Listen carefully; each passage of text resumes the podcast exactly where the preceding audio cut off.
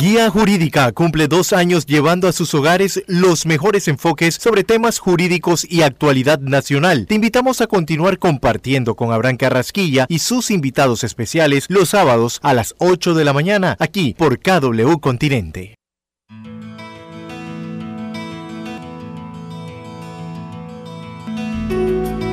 Escuchan a través de KW Continente.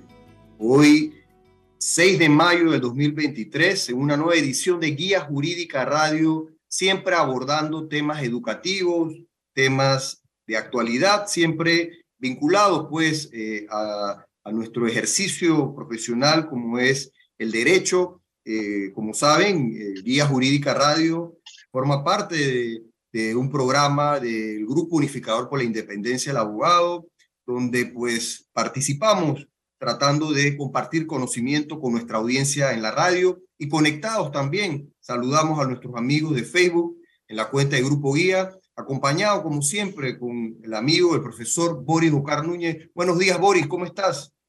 Muy buenos días, Abraham. Buenos días a toda la audiencia de Guía Jurídica Radio a través de cada continente que amablemente siempre nos abren su, su radio, su ventana para que podamos entrar a sus hogares, así como también a través de Facebook Live. Y bueno, eh, definitivamente hoy, eh, Abraham, tenemos un programa que ha estado en boca de todo el mundo, un tema bien interesante, algo novedoso también, porque tengo entendido que la ley es de reciente data, desde acaso el 2019, la ley 81 que habla sobre la protección de datos. Yo creo que va a ser eh, bien ilustrativo para toda la audiencia conocer un poco más y qué mejor que con nuestro invitado especial, ¿no? Que amablemente ha aceptado nuestra, la invitación que le hemos formulado para participar en este programa. ¿De quién se trata entonces? Hoy vamos a hablar de la protección de datos y libertad de prensa.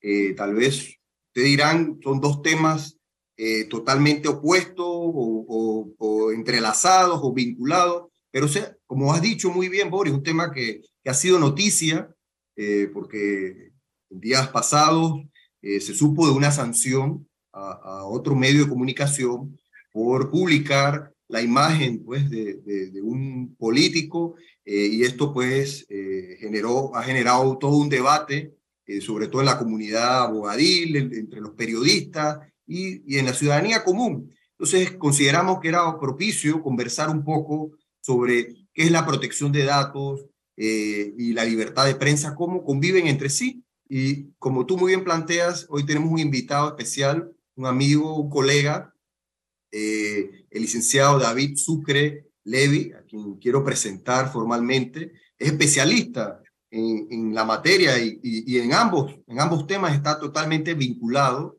Eh, eh, colega David es licenciado en Derecho y Ciencias Políticas, con maestría en Derecho de Propiedad Intelectual y especialidad en Derecho Tecnológico en John Marshall Law School. Tiene diplomado abogado digital. Eh, adicional, pues, eh, eh, actualmente trabaja y es socio de la firma de abogados Sucre Arias Reyes, con especialidad en Derecho Inmobiliario, de Nuevas Tecnologías y Derecho Bancario. Además, pues, es encargado de SAR Documents y, y es director de WhatSign, primer, eh, primera videofirma electrónica panameña, es miembro de la junta directiva de la corporación La Prensa desde febrero del 2020, miembro activo del Instituto Panamericano de Derecho y Tecnología IPANDETEC, miembro de la Cámara Panameña de Tecnología, Información, Innovación y Telecomunicaciones, CAPATEC, y de, la, de otros gremios y organizaciones de Panamá. Quiero darle la bienvenida al amigo David Sucre, a Jurídica Radio. Buenos días, David. Abraham Boris, muchas gracias. Primera vez que me toca entrar a la casa de KW Continente, así que muchas gracias por la invitación, muchas gracias a tu radio y Facebook escuchas y videntes que tengas. Este, la verdad que qué placer tomarme el café del sábado con ustedes, un sábado muy especial para mí porque mis hijos cumplieron, yo tengo trillizos, cumplieron ayer y, perdón, el jueves y hoy es tu fiesta, así que de aquí tengo que salir a arreglar la casa. Felicidades a los trillizos. Felicidades, a, los herederos, hombre. Claro que sí. Una fiesta triple y compartiendo con guía jurídica. Con, es para nosotros un, un gusto tenerte acá con nosotros. Eh, todos los sábados tratando siempre de, abordar temas educativos, eh, de actualidad vinculados al derecho, siempre hablándolo pues con, con la audiencia en lenguaje sencillo y interactuamos en las redes sociales. Y David, pues definitivamente eh, está, han sido semanas interesantes. Tú estás vinculado en ambos, como miembro activo de IPANDETEC, también como miembro de, del directivo de la prensa. Eh, y pues muchos se preguntan, eh, bueno, ¿y cómo conviven protección de datos, libertad de prensa? Eh, ¿Hasta dónde llegan los límites? Eh, pero yo creo que debemos partir conversando, pues, qué, son cada uno de estos derechos fundamentales, por lo menos, porque la libertad de prensa, que está vinculada a la libertad de expresión también, está muy consagrada y garantizada en nuestra constitución, y la protección que ya es una tendencia que, que está eh, consagrada en muchos convenios internacionales y en leyes panameñas, como comentó Bori de reciente data, eh, incluso estamos como aprendiendo, porque eh, esta ley empezó a implementarse prácticamente hace escaso un año. tú nos dirás, David, un poco, porque esta ley tenía una vacatio ley de dos años para ponerse en marcha y, hemos, hemos, estado en este proceso y quisiéramos conocer, pues, David, un poco eh, eh, este tema, ¿Cómo, cómo, cómo lo ves tú, cómo ves esta, estos dos principios, estas dos garantías que tenemos los ciudadanos, que por un lado nuestro, nuestra información, el derecho a, que sean protegidos, eh, custodiados, salvaguardados, y por el otro lado esa libertad tan importante, ese derecho tan importante de la libertad de prensa, de saber conocer los temas de interés público legítimo, ¿no? De alguna manera. Adelante, David. Mira, eh, primero que todo, eh, nada más quería hacer una corrección a Boris, porque precisamente me parece que es la forma indicada de, de, empezar. Eh, las, las, normas de protección de datos, sí, hay una nueva ley hay una nueva reglamentación, pero están en la Constitución, en el artículo 29, 42 al 44, está la ley de número 3 del 2020, que era un tema de, de, de, temas de infecciones, de, enfermedades de infecciones de, transmisión sexual, perdón. Está la ley C del 2002, que es la de data. O sea, el tema de protección de datos realmente no es nuevo. Que nosotros con la ley del 2019 de Panamá se puso, voy a poner comillas, eh, a tono con las legislaciones, modernizó el tema eh, y trajo una norma más eh, eh, eh, ¿cómo se llama? Más específica, más mejor detallada, aunque tengo que incluir, yo, yo, yo soy, aunque esté del lado de la libertad de prensa también, debo decir que la ley es muy buena, la reglamentación creo que puede mejorar y, ojo, como todo en la vida, salimos con algo y nos vamos, podemos ir mejorando. Lamentablemente hay muertos en el camino, pero es mejorable y esto es lo que hay que buscar, que en el camino este tipo de, de cosas no vuelvan a suceder y podamos mejorar. Y sí, son dos derechos que en algún momento eh, se chocan y se unen. Eh, está, está, esa línea donde ellos se, se, van a tocar, el derecho de protección de datos, que es el que tiene toda persona natural, y paro ahí, yo sé que, que tu audiencia, no todo el mundo es abogado, así que voy a tratar de ser lo, lo menos abogado, voy a quitar ese chip de abogado. Cuando digo persona natural es que esto no es para las sociedades anónimas, para la, los derechos, no las, las obligaciones sí, eh, para las fundaciones de interés privado, no, esto es nosotros, los de carne y hueso. Estas personas, nosotros tenemos unos derechos eh, que, de nuestra identidad que deben estar protegidos. Yo, eh, y siempre he hecho el cuento, y se me estoy alargando porque yo hablo mucho, me avisa, me hace señas Abraham, cuando uno iba hace muchos años a un mall, no ese nombre de mall, pero este caso es real, y le daban en Navidad y le daban un papelito como este tamaño y te decía, no, tú llenas tu nombre, tu correo electrónico, tu celular y, te puedes ganar el Mercedes-Benz que está allá. Lógicamente el mall lleno, nunca te ganaste el Mercedes-Benz, o por lo menos yo no me lo gané. Y al día siguiente tenía una tanda de propagandas y de llamadas eh, de haciendo propaganda, no del mall, de las tiendas del mall. O sea que mi información además fue repartida y nunca me dijeron para qué. O, yo pensé que era para ganarme un Mercedes-Benz. Y cuando veo no es para eso, en tema de tecnología, y ojo que esta ley no es tecnológica, porque ya explico por qué no es tecnológica, si quieres poner el pin ahí, uno dice que cuando, eh, cuando algo es gratis, el producto es uno.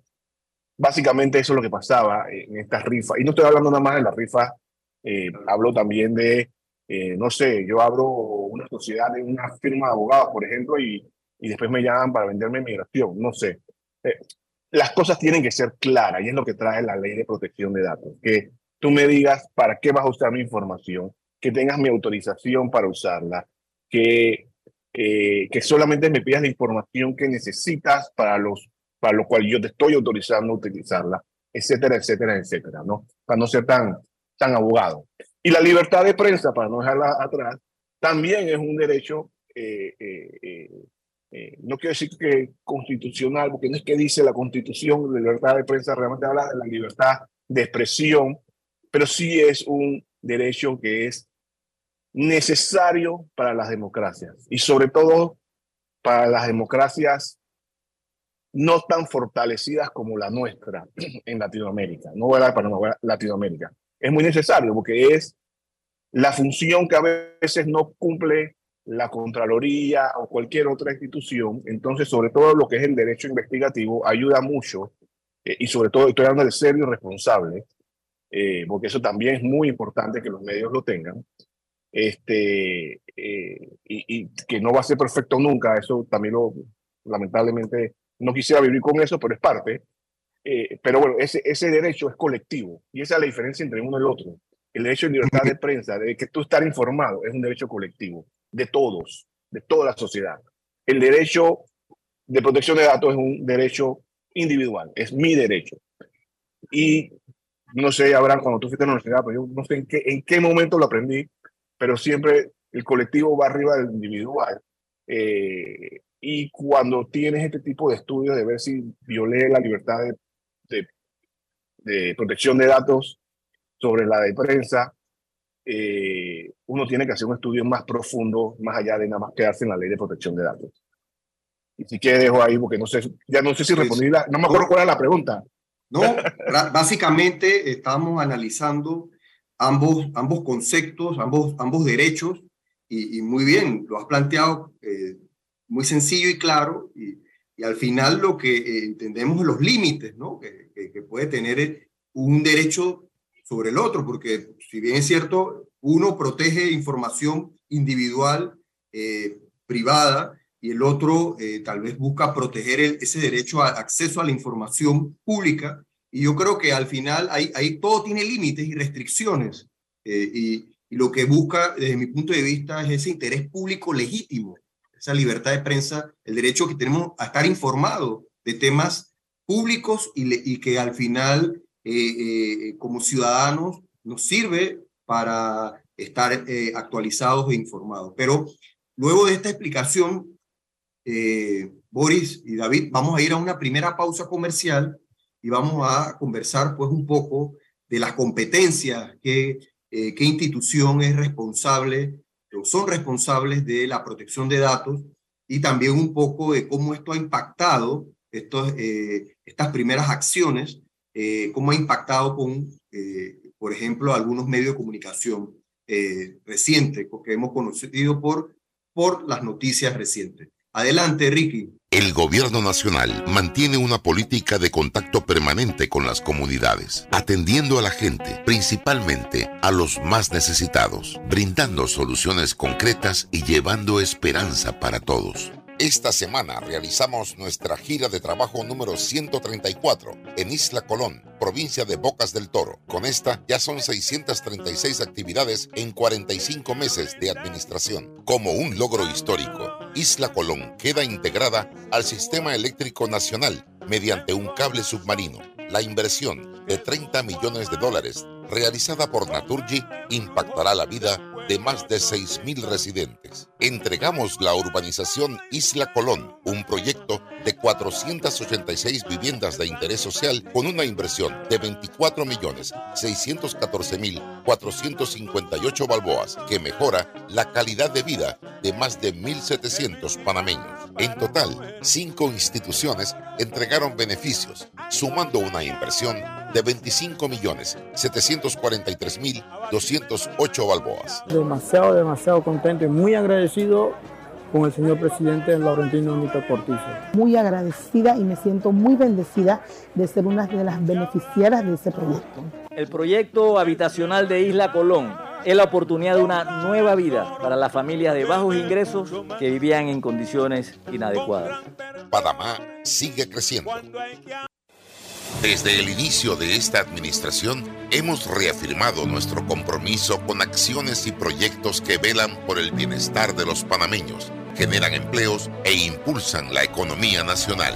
Entre estas obras, el proyecto de estudio, diseño, construcción, rehabilitación y financiamiento de calles del Distrito de Panamá. Este contempla alrededor de 70 calles en 12 corregimientos de la ciudad capital. Parque Lefebvre, Guatías, Tocumen, Pedregal, Mañanitas, Ancón, Betania, Alcalde Díaz, Caledonia y Santa Ana, Bellavista y San Francisco. Además, realizando trabajos nocturnos de rehabilitación de la vía Justo Arosemena y en la avenida Balboa, una obra que abarca 65 kilómetros de longitud aproximadamente. Seguimos haciendo más cada día, llevando progreso y bienestar para todos. Panamá sigue creciendo. Gobierno Nacional. Sintoniza todos los sábados tu programa Guía Jurídica por KW Continente, un programa de análisis jurídico, invitados especiales y los temas de actualidad que quieres escuchar. De vuelta a su programa Guía Jurídica, aquí estamos conversando y saludando a los amigos de las redes sociales eh, eh, que están en sintonía, que nos envían sus preguntas a través de la cuenta de Grupo Guía de Facebook. Eh, conversando hoy con David Sucre, sobre eh, protección de datos y libertad de prensa. Boris, ¿qué te parece? ¿Cómo el tema está tomando eh, forma, no? Claro, claro. Mira, eh, yo en, la pausa pues estaba comentando que quería hacer una pequeña preguntita con respecto a, a la libertad de, de, prensa, ¿no? A la libertad que tenemos ese derecho de informar y a la vez de ser informado. Pero yo quisiera más o menos saber cómo, cómo se mide de alguna manera ese derecho a ser informado, porque a veces hay temas en, en los medios que muy pocas veces a veces se abordan. Eh, pero yo entendería que quizás a lo mejor se piensa que no es del interés de la mayoría de la población y por eso no se abordan mucho. Por ejemplo, temas culturales, temas ambientales. Lo que siempre a veces predomina son temas como de seguridad, temas de canasta básica. ¿Cómo, ¿Cómo se adecua ese derecho a ser informado cuando me dan una información que quizás, no sé, a lo mejor uno no está muy interesado, pero quisiera escuchar otro tipo de información, pero que a veces los medios pues no, no, no la divulgan mucho. ¿Cómo, cómo, cómo se hace eso? ¿Cómo, ¿Cómo mide a veces los medios ese tipo de, de ejercicio de, dentro de ese respeto a esa libertad de, de informar, ¿no? Mira, eh, déjame hablar por lo que yo conozco en el diario de la prensa, la Junta Directiva realmente no nos metemos en la parte editorial. Ese, eso es lo primero que... Y eso es para darle libertad a los, eh, a los periodistas eh, que hagan su trabajo sin ninguna presión. Eso, es lo primero que se busca en nuestros medios, que son la prensa y, y mi diario, ¿no? Eh, lógicamente que si sale una noticia que nosotros hemos revisado o que alguien nos, nos, nos avisa, oye, aquí hay un error, si lo llamamos al capítulo, oye, mira, yo creo que hay un error, esto lo debes corregir, esto no debió pasar, esto quite ese tipo de cosas.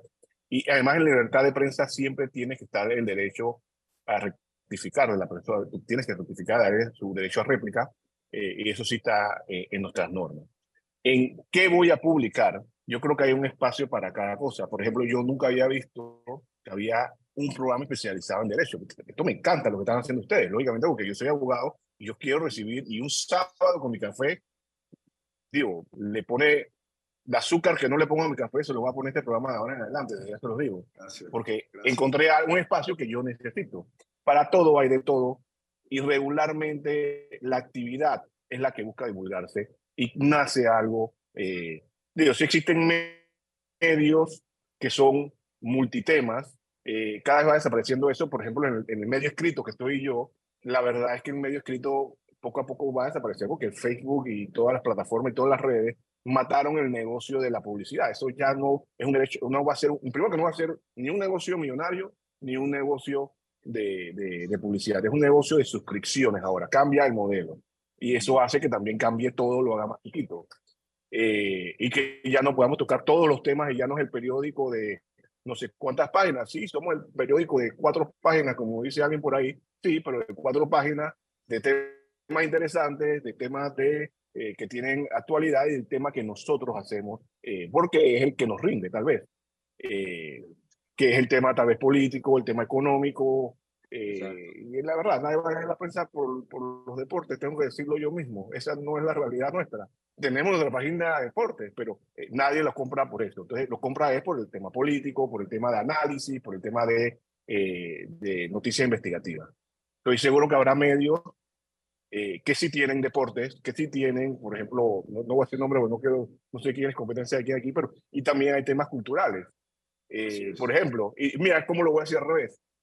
Hay un gran pintor panameño que se llama, y se me va el nombre ahora, pero, pero que escribe todos los días, que escribe bastante en, en, el diario En la Estrella de Panamá, que a mí me gusta leerlo, eh, Aristides, Aristides Ureña, eh, y hay mucho leerlo de lado allá, entonces yo leo la parte cultural de lado allá. Uno, el mercado también te busca. No quiero alargar allá, así que voy a dejarlo hasta ahí. David, en esa, eh, en esa, eh, hablábamos un poquito de ambos derechos, cómo se relacionan entre sí, pero entendemos el Estado juega un rol regulador y, en, este caso, la protección de esos datos, ¿cuál es esa autoridad regente que tiene la responsabilidad eh, para los que nos escuchan en la radio, para hacerles consultas, para, bueno, yo quiero ver cómo salvaguardo mi derecho, mira, he sentido que me ha sido vulnerado, mi información se ha divulgado eh, eh, o, no es correcta o no es, o es incorrecta la información y yo quiero que se rectifique. ¿Quién es esa autoridad encargada de regular eh, y, cómo funciona eh, este, esta, esta institución frente a ahora este derecho que, que se busca proteger? Bueno, mira, qué buena pregunta. Voy a rescatar un pin que dejé en el, en el bloque anterior, que dije que esta ley no era tecnológica. Déjame rescatar ese pin. La autoridad, por, la, por ley, es la, la ANTAI, la Autoridad Nacional de Innovación, perdón, la ANTAI de, la Autoridad Nacional de Transparencia y Acceso a la Información. Pero la misma ley dice que va a recibir el apoyo de la AIG, que es la Autoridad Nacional de eh, Innovación Gubernamental. No, no dice en qué va a ayudar la AIG.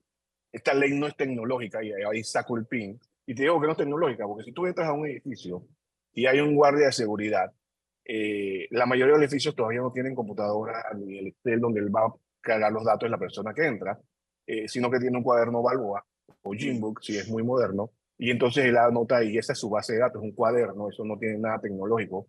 Eh, entonces no quiero decir que es una ley tecnológica. Sí, y sobre todo que el mundo se está volviendo tecnológico, tal vez la en algún momento algún apoyo eh, brindará para este tipo de temas. Pero no es una David, en esa línea, quiero usar ese ejemplo que tú has dado. ¿no? Está el caso del edificio que tiene el cuaderno Balboa, donde te anota, que incluso, que al no ser tecnológico para mí, es el mejor método. Porque está el otro método, que es que eh, tú vas a un edificio, sobre todo pasa mucho en edificios de oficina o, edificios que pues ha incorporado la tecnología y te piden un documento. Y bueno, te piden la cédula. Y, y, viene y dice, y te, con el, a veces tiene un iPad, te toman foto, o tienen un celular, le toman foto a tu cédula, o le toman foto a tu licencia, o te la pasan por un escáner. Yo quisiera, frente a eso, eh, eh, y también aprovechar ese ejemplo, tú puedes explicar eh, qué datos hay ahí que son personales o que están protegidos y por qué, o si ese método de, de, de registrarte es correcto frente a, la ley de protección de datos.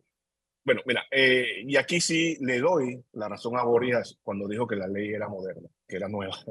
La ley, sí, en el 2000, esta ley nueva del 2019 sí te, le comienza a dar obligaciones a los que están captando información y tratándola y transmitiéndola. Eh, y te obliga, entre una de las cosas, a tener un protocolo de cómo tú vas a hacer eh, todas, esas, eh, todas esas acciones, ¿no?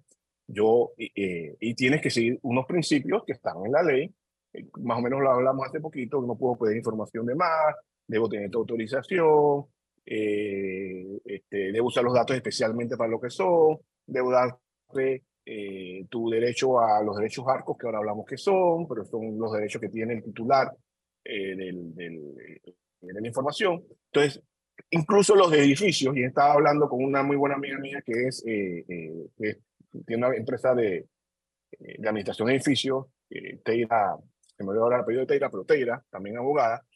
¿Y, ¿Y por qué? Porque hace poquito fui a Bogotá y vi que todos los edificios tenían un, donde fui, tenían sus políticas de privacidad puesto ahí, le mandé dos ejemplos, oye, yo creo que esto lo debes poder aplicar en tus edificios, me parece una, es, no una buena idea. La ley te lo exige desde ahora.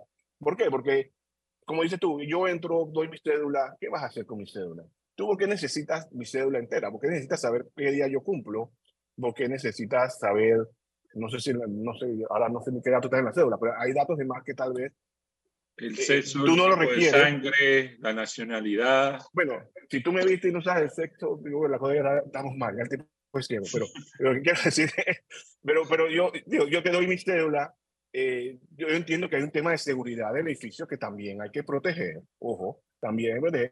Pero tú no necesitas saber que David Sucre, cédula 8400, no te importa los demás números, eh, son eh, para tener un tema de seguridad, pero también tienes que decirme cuándo vas a borrar eso, porque no es eterno. Me va a decir que es un año, ok, para mí está bien un año, te lo acepto. Seis meses, mejor aún.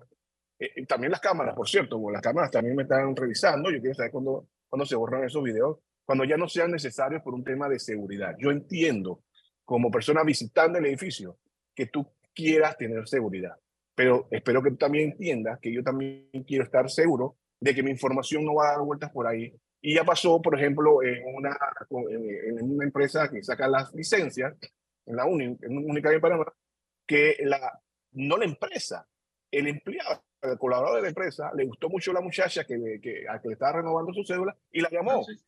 Exacto. Entonces, digo, la empresa tomó las medidas adecuadas, porque tampoco es ahora castigar a las empresas porque esto pasó. La empresa de una vez tomó las correcciones, sancionó a la persona, ya entiendo que la persona no trabaja ahí y todo lo demás, pero eso no debe pasar, estamos de acuerdo. Pero ellos necesitaban la información para poder sacar la licencia. Eh, era el punto de que quiero llegar, ¿no? Entonces, cada uno tenemos que dar algo, pero tenemos que estar seguros de qué va a pasar con ese algo que te estoy dando eh, para poder cumplirte.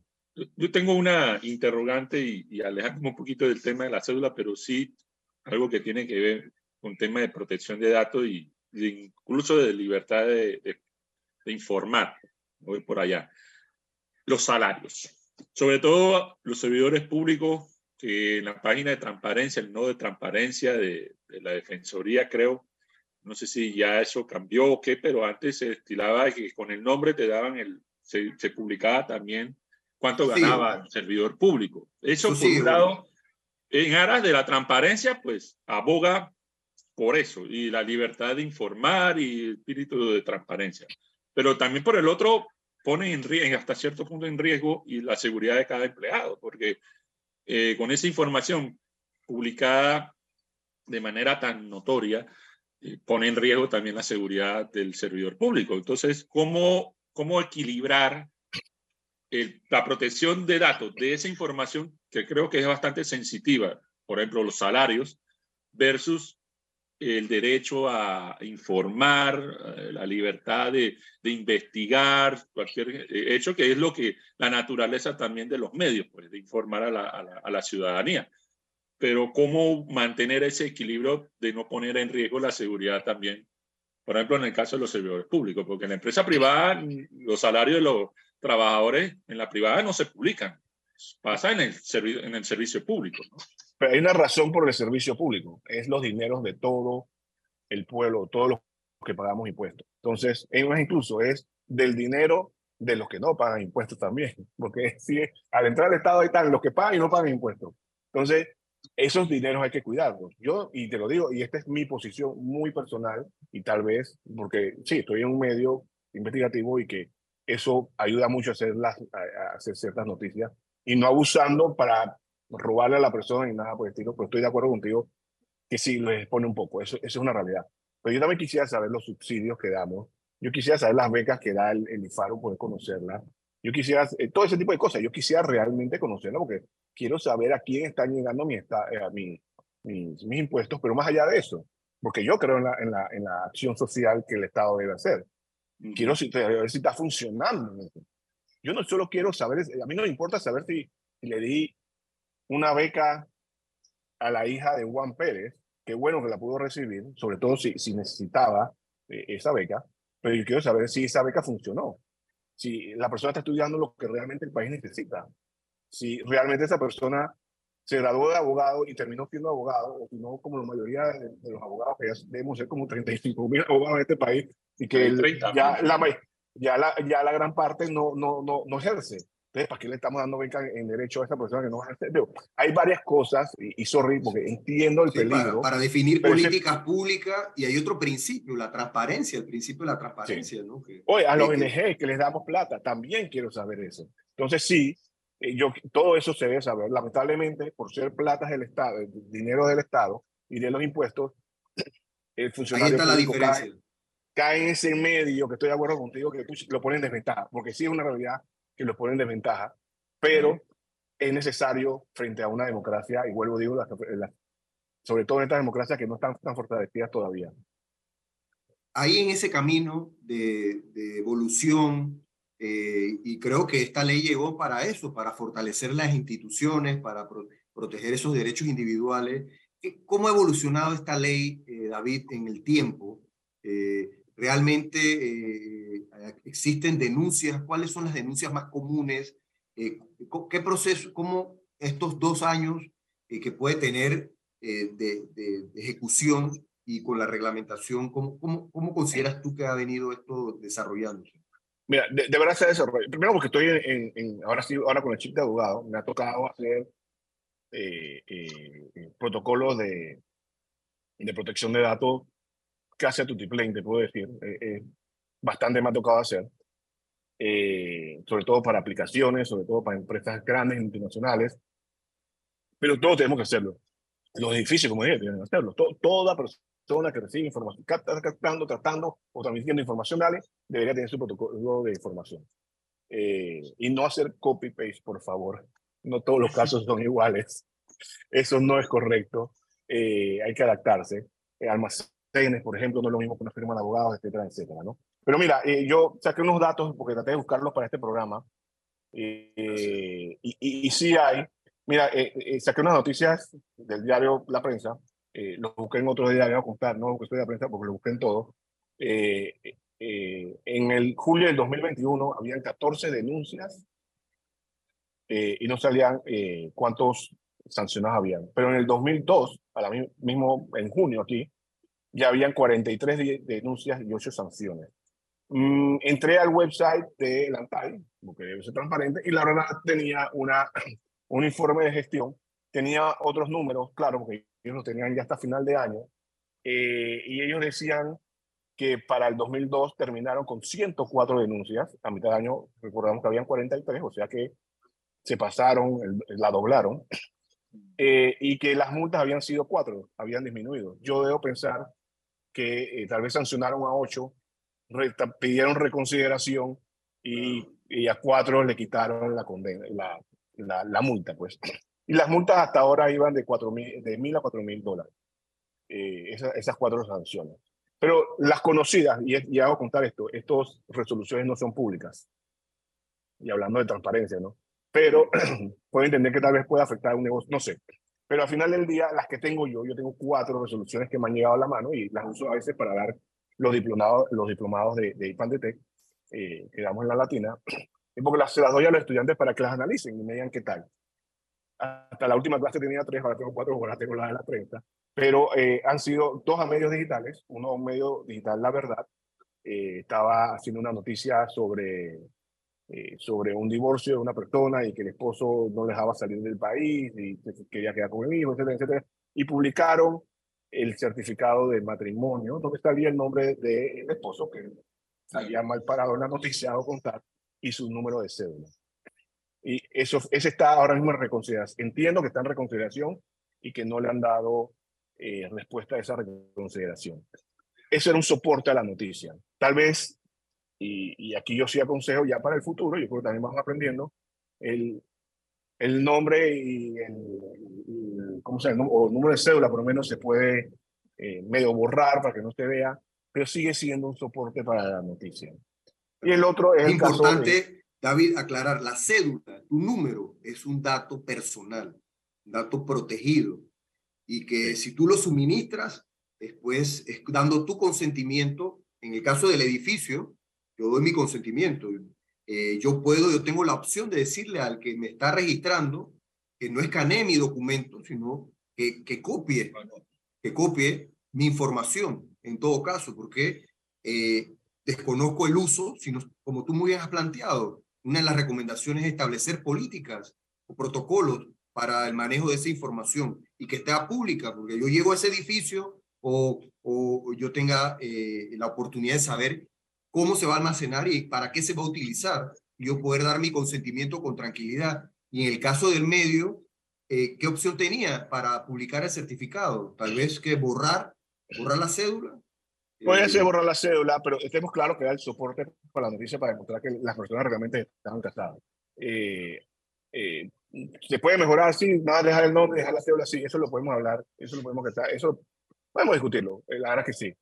En el, el, diario de la prensa fue la publicar una, dos cosas, publicar la foto del diputado, al cual ni publicidad le voy a hacer aquí porque no vale la pena, eh, eh, pero es una figura pública, eh, y, y, publicar, la, ok, la prensa, esto era un tema de los cupos de taxis, la prensa fue a, a pedir información a la autoridad de tránsito, me parece recordar, pero no me copies, que eh, no le dio la información, tuvo que pedir una vía data a la corte.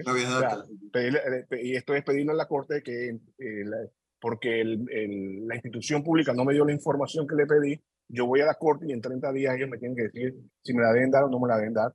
La, me parece recordar, no estoy de acuerdo si se pidió una vía data, pero si fuera así, la corte lo, le exigió a la autoridad que diera la información y la prensa la tomó.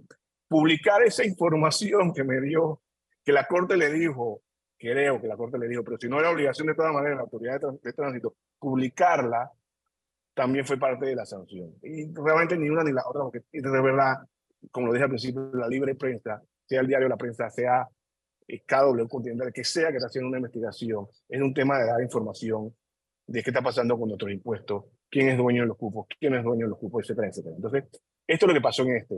Eh, en, este caso, lógicamente esto está en reconsideración también. Eh, pero esa fue la razón por la cual fue sancionado. Hay un interés público legítimo que se ve. Primero, los actores son públicos, son figuras políticas públicas, están expuestos, todos, todos los funcionarios están expuestos a, a, a, a, esto, ¿no? a someterse al escrutinio público. Y creo que pues sí sería un mal precedente eh, eh, y esperemos pues que en este caso la autoridad reconsidere. ¿no? Eh, ojalá que sea así, porque la verdad, y, y ojalá, ojo, la reglamentación de la ley no es perfecta y no te dice que las figuras públicas o que los medios de, pero debería decir, ese, ese, ese, es uno de los temas. Pero, esa es la ley, pero tú no puedes sancionar, o tú no puedes tener un sancionador y solamente fijarte en dos leyes. La República de Panamá es, firma tratados internacionales, entre eso está eh, eh, eh, los convenios de libertad de, de, de prensa, los de derechos humanos y la Carta de Derechos Humanos, artículo 13, te dice que las figuras públicas precisamente son eso, figuras públicas. No te puedes centrar nada más en la ley de reglamento, tú tienes que ir más allá y tienes que ser más sensato, pues si no para eso le pido a ChatGPT que sea el que me juzgue, porque va y lo hace exactito en la línea, entonces no, no es la idea. Eh, tienes que ser más sensato y yo creo que eso es lo que falta aquí. Eh, irse más allá de nada más la ley y el reglamento que la defensa del diario pudo haber sido tal vez un chingo mejor, porque ahí dice, ellos se defendieron diciendo que no se llegó a aprobar tal cosa. Hey, tú eres la ANTAI, tú eres la regente de la transparencia en este país. Tú eres el primero que tienes que alzar la mano. Esta es mi opinión, también personal, hago con tal, de decir, oye, esto es algo que tiene, por tema de transparencia, puede ser utilizado. Entonces, no sé, eh, ojalá la reconsideración sea distinto y si no, sea la cuarta y, con mucho gusto. Interesante el debate. Yo creo que también y quiero dar el beneficio eh, a lo, de la duda a los funcionarios, porque incluso para ellos todo esto es nuevo, eh, la implementación de la ley, de la reglamentación. Pero claro, hay que también tener pendiente el control de la convencionalidad. Hay otros fuentes de derecho y principios generales que, que, que, pueden servir eh, de fuente para poder tomar un mejor análisis en estos casos. ¿no? Entonces, pero como ya nos, nos llaman, tenemos que hacer una última pausa comercial, en cabina con el amigo Ricky, y regresamos con algunos principios de la ley de protección de datos y los derechos ARCO. ¿Qué son los derechos ARCO? Adelante, Ricky. Desde el inicio de esta administración, hemos reafirmado nuestro compromiso con acciones y proyectos que velan por el bienestar de los panameños, generan empleos e impulsan la economía nacional. Entre estas obras, el proyecto de estudio, diseño, construcción, rehabilitación y financiamiento de calles del Distrito de Panamá. Este contempla alrededor de 70 calles en 12 corregimientos de la ciudad capital. Parque Lefebvre, Guandías, Tocumen, Pedregal, Mañanitas, Ancón, Betania, Alcalde Díaz, Caledonia y Santa Ana, Bellavista y San Francisco. Además, realizando trabajos nocturnos de rehabilitación de la vía Justo Arosemena y en la avenida Balboa, una obra que abarca 65 kilómetros de longitud aproximadamente. Seguimos haciendo más cada día, llevando progreso y bienestar para todos. Panamá sigue creciendo. Gobierno Nacional. El Gobierno Nacional mantiene una política de contacto permanente con las comunidades, atendiendo a la gente, principalmente a los más necesitados, brindando soluciones concretas y llevando esperanza para todos. Esta semana realizamos nuestra gira de trabajo número 134 en Isla Colón, provincia de Bocas del Toro. Con esta ya son 636 actividades en 45 meses de administración. Como un logro histórico, Isla Colón queda integrada al Sistema Eléctrico Nacional mediante un cable submarino. La inversión de 30 millones de dólares realizada por Naturgy impactará la vida de más de 6.000 residentes. Entregamos la urbanización Isla Colón, un proyecto de 486 viviendas de interés social con una inversión de 24.614.458 balboas que mejora la calidad de vida de más de 1.700 panameños. En total, cinco instituciones entregaron beneficios, sumando una inversión de 25 millones 743 mil 208 balboas. Demasiado, demasiado contento y muy agradecido con el señor presidente Laurentino Nito Cortizo.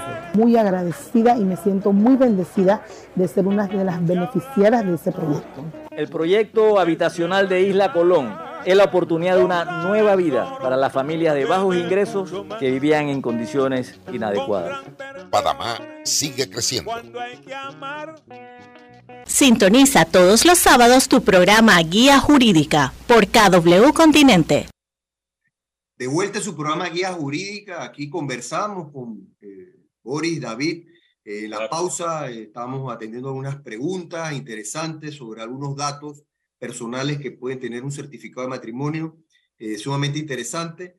Pero bueno, David, ahí tenemos, quisiera yo aprovechar, porque mira, sobre un comentario que hizo una, una eh, persona en, Facebook nos plantea de que el, derecho a réplica no tiene el mismo efecto que la noticia eh, o el impacto de la noticia, pero tomando ese, eh, ese ejemplo, en los datos personales también tienen en sí algunas, pueden presentar algunas circunstancias, algunos, y, y, el, y el ciudadano o el dueño de los datos, en este caso, tenemos la oportunidad de ejercerlo estableciendo sobre la base unos derechos conocidos como los derechos ARCO. Me gustaría, eh, David, que pudieras explicarlos y cuáles son esos derechos, porque esos son los derechos que nos permiten, eh, voy a rápidamente corregir, por decir, principalmente algún dato errado de mi persona, ¿no? Pero bueno, mejor que nuestro especialista lo, lo, lo comparta, ¿no? Adelante. Eh, ARCO es un acrónimo me, me costó la palabra, son las siglas de acceso, ratificación, cancelación y oposición. Eh, y básicamente es eso, ¿no? Yo, mi derecho que yo tengo a, a saber qué información eh, mía tiene, vamos a decir, el banco, por decir algo, o vamos a decir, la compañía de celular. Oye, ¿qué información tiene mía? Bueno, yo tengo, no sé, tu teléfono, donde trabajas, tú, tú tienes que darle esa respuesta eh, en un tiempo eh, que la ley establece, eh, me parece, sorry que no tengo aquí, me parece que son 10 días, si no me equivoco. Pero, Acceso a la información, a saber qué esa empresa eh, de celular ¿Qué, información mía, sobre mí. Exactamente. Es el cualquier, primero. estoy usando eh, el, el, tema de, de, de, celular por decir algo, ¿no? Sí, sí, un ejemplo. Y, tiene, y la empresa celular tendrá 10 días para decirme qué información tiene mía. No me la puede dar en chino o mandarín, como decía la mujer de mis Panamá. Tiene que ser eh, en, un, en, un, formato que yo pueda entender, que pueda leer y que pueda utilizar, ¿no? Eh, entonces no me la va a dar y que encriptada, nada por el estilo, ¿no? Eh, ¿Cuál es el segundo derecho? El segundo es el de rectificación. Si yo veo que ahí hay una corrección que hay que hacer, tú tienes cinco días para hacer esa rectificación. Y aquí toco un punto, no es, oye, yo ya no me llamo David Sucre, sino que ahora yo me llamo Abraham Carrasquilla, así que tú darle a Abraham, no, no, no, demuéstrame que ya tú no te llamas David Sucre y te llamas Abraham Carrasquilla. Te tienes que demostrar que realmente la rectificación es válida, ¿no? El que sigue es el de cancelación. Esto puede pasar mucho con el apellido de Casada. ahora ya la tendencia es no usarlo, ¿no? En el caso para rectificar información, a veces puede suceder, ¿no? O algo errado, puede ser. Cambié mi dirección, eh, ya yo no vivo en, en ahora vivo en Ciudad Radial, ese tipo de cosas, eh, todo eso, eh, este tipo de correcciones, ¿no? El otro es el de cancelación, es, oye, ya pasó la razón por la cual tú necesitas mi información, chao, este, quita eso porque ya tú ejemplo, no lo necesitas. Tenía un contrato de celular con una empresa X, eh, di mi información y pues ya migré, migré para otra empresa y yo puedo solicitar, se cancele, se, se, se elimine toda la información personal mía que exista o que repose en las bases de datos de eh, aquella empresa. ¿Ese podría ser un ejemplo? Sí, sí, eh, y, ojo, y el que sí, que es oposición y cancelación, está muy pegados al final del día, ¿no? Es, la oposición es, hey, tú no tienes por qué estar tratando mis datos, yo nunca te los di, borra eso. Pero ambos son borra eso, ¿no? De, de, ese, de oposición, ese de oposición puede pasar mucho cuando te llaman de algunos call centers para ofrecerte productos y cuestiones y tú dices, y bueno, ¿y cómo usted tiene mi teléfono? ¿Cómo usted tiene mi, mi dato, mi, mi, mi, y, de eso ya hay una sanción. De incluso de eso ya hay una sanción, que por un miembro de Pan de este que lo llamaron para venderle servicios funerarios. Eh, y él preguntó, ¿y usted dónde tiene mi número de teléfono? Y entonces pidió el derecho a la oposición eh, y le, que usar la palabra de fallado, pero no un fallo, es una resolución, fue a favor de él, incluso multaron a la empresa de call center que estaba vendiendo estos servicios funerarios que a mí después me llamaron, todo, para que sepan que después de eso, incluso después me llamaron y que pareciera que no rectificaron nada, ni, ni, ni, ni, cumplieron lo que tenían que hacer. Pero esos son tus derechos. El de acceso y el de rectificación, la ley da un término. El de acceso, 10 días, el de rectificación, 5. Los otros no, y yo siempre le recomiendo a mis clientes es hazlo de inmediato, o por lo menos dentro de los 5 días, que fuera también el de rectificación.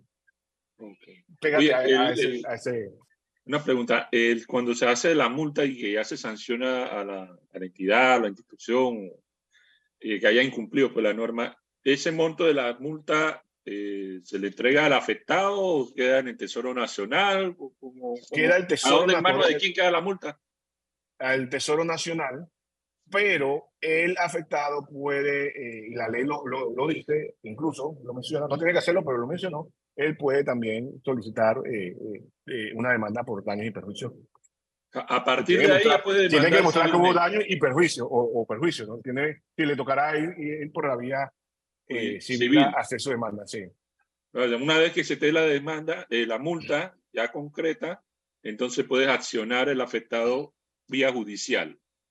Mira, la ley no dice que tiene que ser cuando ya está la multa interpuesta, pero yo creo que te ayuda mucho, como nos ayuda mucho al abogado si la multa ya está puesta, porque es una prueba. Sí, es una mejor prueba. Una prueba, ¿no? E, el tema es que recuérdate que sí, la resolución dijo eso, pero después yo puedo pedir reconsideración y reconsideración yo puedo pedir entonces ir a la sala cuarta. Entonces, eh, no sé cuánto va a demorar eso. Sí, cuando quede firme y no sé cuánto, va, cuánto puede demorar eso, ¿no? Es lo único y, y, nada, yo no soy litigante, así que tampoco quiero llegar hasta este punto, ¿no? Claro, claro, claro. claro. Oh, está interesante. No, no, no, quería, no quería eh, eh dejar, terminar. Eh, oye, la verdad es que se me hizo la hora súper corta. Estoy para pa más, más café. Eh, pero hay unos principios que para mí son importantes mencionar o que la gente tenga claro, que son, así es como se deben tratar los datos. Yo siempre digo que si tú cumples esos principios, tú tienes el 50% de cumplimiento de la ley. El primero es de ¿no? que tú pidas el dato, la empresa te pide el dato sin engañarte. El otro es finalidad, que te diga para qué va a usar tu dato. ¿Tú vas a entrar a mi edificio? Sí. Ok, yo necesito tu dato porque yo tengo que verificar que tú no entraste a robar a los apartamentos y si algo se perdió, saber que no fuiste tú el que lo perdió, vamos a ponerlo así. El de proporcionalidad, yo solo puedo pedir la cantidad de datos que requiero para la razón que estoy pidiéndote ese dato. Va a entrar al edificio, yo necesito saber si, eh, si tu carro... Tipo de sangre. no, exactamente. Belleza, el mejor ejemplo que, que el que iba a decir yo. Entonces, solo pides la cantidad de datos que requieres para ese fin que tú vas a entrar. Veracidad y exactitud es, me toca a mí tenerlos actualizados, y ya, no piensen en el edificio, por ejemplo, en un banco, eh, eh, eso, eso es importante, yo tengo que, eh, y tú también tienes la responsabilidad de decirme que están, que, que los datos son exactos y que han sido, que están actualizados, que son los últimos que tienen. El de seguridad es que me toca a mí cuidarlos con esa frasecita que tenemos en el derecho panameño de como buen padre de familia, no es que los datos están tirados por ahí. Por ejemplo, en mi empresa, el que ve sociedades puede ver los datos de la gente que ve de, de clientes de sociedades, pero los que ven sociedades no pueden ver los datos de los clientes míos que ven de temas de, no sé, inmobiliario o de fintech, porque salvo que lo necesiten porque una transacción se une. Entonces tú también tienes que tener esa división. Y por cierto, a los colaboradores y a las empresas, la confidencialidad, el secreto de esos datos es perpetua, es por toda la vida. Si tú te vas de la empresa, no puedes ir a la otra empresa en que vas a decir, oye, yo trabajaba en Sucre y Reyes y ahí tenían de cliente a Juan, a Pérez, a Abraham, a Boris, y sus datos son tal y vamos a contactar y vamos a vender. No, esos datos son confidenciales y es todos estos principios viven aun cuando tú te hayas cambiado de trabajo viven, aun cuando el cliente haya dejado de ser cliente de tu empresa, ya no lo puedes contactar si ya sea ese, si no tienes la autorización para tal, para tal ¿no? Eh, ¿Qué más? Está el principio de transparencia, que es decirte cuáles son tus derechos arcos, que ya lo hablamos, y decirte cómo los puedes ejercer. Eso, mi recomendación, ponlo en tu página de internet, revísala cada cierto tiempo, cada año, para ver que todavía estés cumpliendo, porque eso, además, unas son tus políticas y otras son tus protocolos que, sean, que uno esté amarrado con el otro, ¿no? Confidencialidad, lo que hablamos, que tiene que haber un secreto y que esa, esa confidencialidad es, transcurre eh, la licitud, tienes que pedirlo y utilizarlos para temas lícitos, eh, eh, básicamente, ¿no? Y esos son los principios en corre, corre rapidito porque no quería que se el tiempo. Se, se, nos acabó el tiempo. Se acabó. acabó el tiempo, David, increíble. este tema da para más y bueno, el compromiso es invitarte en otra, en otro, otra oportunidad para una segunda parte y seguir profundizando. Eh, la verdad que la idea es eso, generar estas inquietudes en nuestra audiencia, eh, generar, eh, compartir conocimiento para que ellos puedan ser mejores ciudadanos, puedan ejercer mejor sus derechos y también sus deberes, porque también somos, tenemos responsabilidades como ciudadanos cuando vivimos en sociedad. Boris, para despedirlo. Sí, definitivamente como conclusión eh, del tema del día de hoy, pues que todos tenemos derecho a ser informados, pero también esa libertad tiene un límite que es precisamente resguardar eh, los datos personales y que se sepa exactamente quién nos recauda o quién nos recopila, que nos informe pues exactamente para qué lo van a utilizar. Yo creo que ha sido bastante ilustrativo el tema de hoy, agradeciéndole a David pues haber compartido con nosotros eh, esta información tan valiosa. No, no hay, no hay para más. Nos despedimos, nos vemos el próximo sábado. Sus amigos de siempre, Boris Oscar Núñez, Abraham Carrasquilla y nuestro invitado especial del día de hoy, David Sucre Leve. Nos vemos, Panamá. Hasta luego.